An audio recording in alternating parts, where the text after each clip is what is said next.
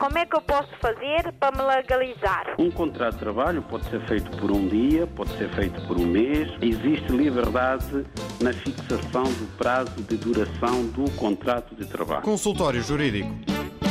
Vamos, de facto, falar aqui de dois institutos jurídicos que estão presentes na vida das pessoas, sobretudo a, a penhora. Não é que se trata de uma garantia, a penhora é uma garantia de um crédito. Hoje em dia eh, temos consciência de que, eh, aliás, a hipoteca é a garantia de um crédito. Depois vamos à penhora. Portanto, vamos primeiro eh, falar da hipoteca e depois é que iremos eh, falar eh, da penhora. Ora bem, eh, o que é a hipoteca? A hipoteca é uma garantia que foi estabelecida na lei civil que visa essencialmente o quê? Visa o cumprimento de uma obrigação. Isto tem que ser eh, traduzido para uma linguagem mais acessível aos nossos ouvintes e talvez o exemplo ajude a compreender o conceito. Hoje em dia é muito frequente e muitos ouvintes terão passado por essa situação a contração de crédito à habitação. Alguém quer comprar um imóvel, não dispõe de dinheiro suficiente para pagar o o preço do imóvel, então recorre ao crédito bancário, chamado crédito à habitação. E, normalmente, quando alguém vai eh, recorrer ao crédito à habitação para aquisição de um imóvel, o banco que vai emprestar aquele dinheiro, portanto, o banco mutuante que empresta o dinheiro, vai exigir uma garantia para o caso de haver incumprimento por parte eh, do mutuário, por parte da pessoa que contraiu o empréstimo.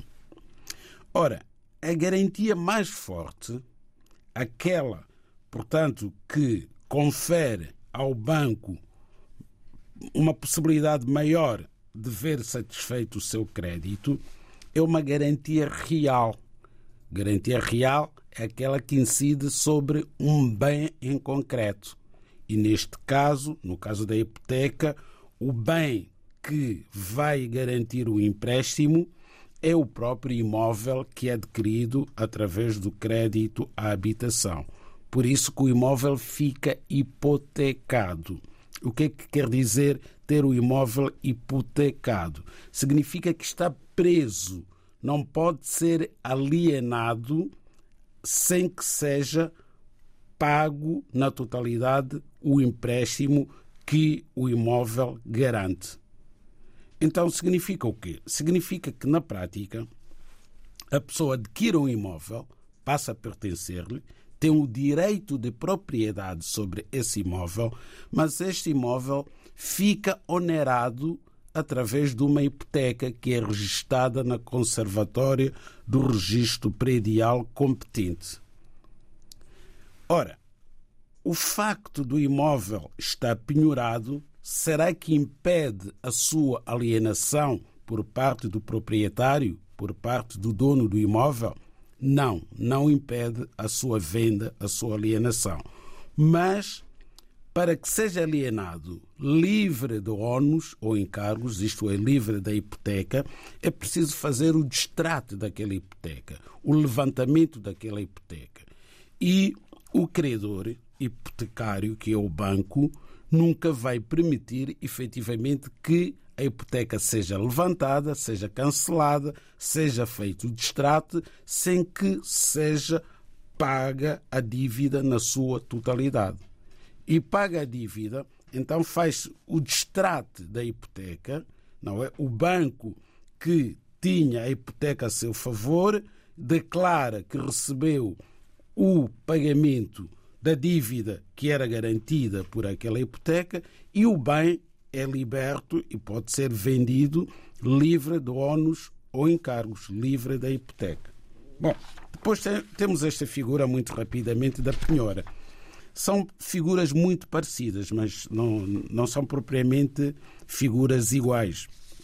A hipoteca é uma decisão entre particulares, portanto, é um negócio que é feito entre duas pessoas ou mais e que não passa, digamos assim, por tribunal. É um contrato que é feito entre o, o credor e o seu devedor. É uma garantia, garante o crédito do devedor. A penhora, pelo contrário, consiste na apreensão judicial dos bens do devedor, com a finalidade de quê? De garantir o pagamento de uma dívida. Portanto, há aí uma certa similitude entre estas duas figuras. A primeira que nós vimos que a hipoteca é um contrato entre sujeitos de direito, sujeitos singulares. Não há intervenção do tribunal. Ao passo que na penhora já houve um incumprimento, há uma dívida que não está a ser paga e o credor recorre ao tribunal para quê? Para fazer a apreensão dos bens do devedor com vista ao pagamento da dívida. Esses bens são retirados da posse do devedor para garantir a execução do débito, para garantir o, pagamento da dívida.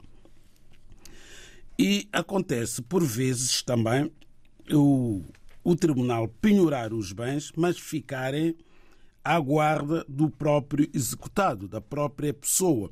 Mas aqueles bens já estão penhorados, não podem ser alienados, não podem ser vendidos. Há um auto de penhora e no auto da penhora consta que o bem que se encontra penhorado não pode ser alienado sem autorização do tribunal. Depois, a penhora pode incidir sobre vários bens, pode incidir sobre o vencimento, a penhora de salários, pode eh, incidir sobre bens imóveis ou imóveis, enfim, uma infinidade de bens. Há bens que são absolutamente impenhoráveis, estão na lei. Um dia vamos falar desses bens que não podem ser penhorados de forma alguma, porque não têm valor material, não servem para pagar a dívida. São bens eh, que a pessoa, como fotografias e outras coisas assim, são bens pessoais, não, tem, não interessam nada ao, ao credor. Portanto, esses bens não podem ser penhorados. O salário também. O salário só pode ser penhorado até o máximo de um terço do vencimento da pessoa. Vencimento líquido. Não pode ser penhorado mais do que um terço do vencimento. Sendo certo que o salário mínimo, em circunstância alguma, poderá ser penhorado. Quem ganha até o salário mínimo, que são cerca de 635 euros, não pode ver o seu salário penhorado. E há pessoas que têm o salário penhorado, não obstante ganharem o salário mínimo, mas porque não conhecem a lei e não se preocupam em saber se naquele caso em concreto o seu salário pode ser penhorado ou não, o salário é descontado todos os meses, mas em violação da lei. O consultório jurídico da RDB África está cada vez mais perto de si. Envie as suas dúvidas ao Dr. Adriano Malalane através do e-mail consultóriojurídico.rtp.pt e ouça as respostas ao sábado ao meio-dia na RDP África. Consultório Jurídico. Estamos aqui para ajudar.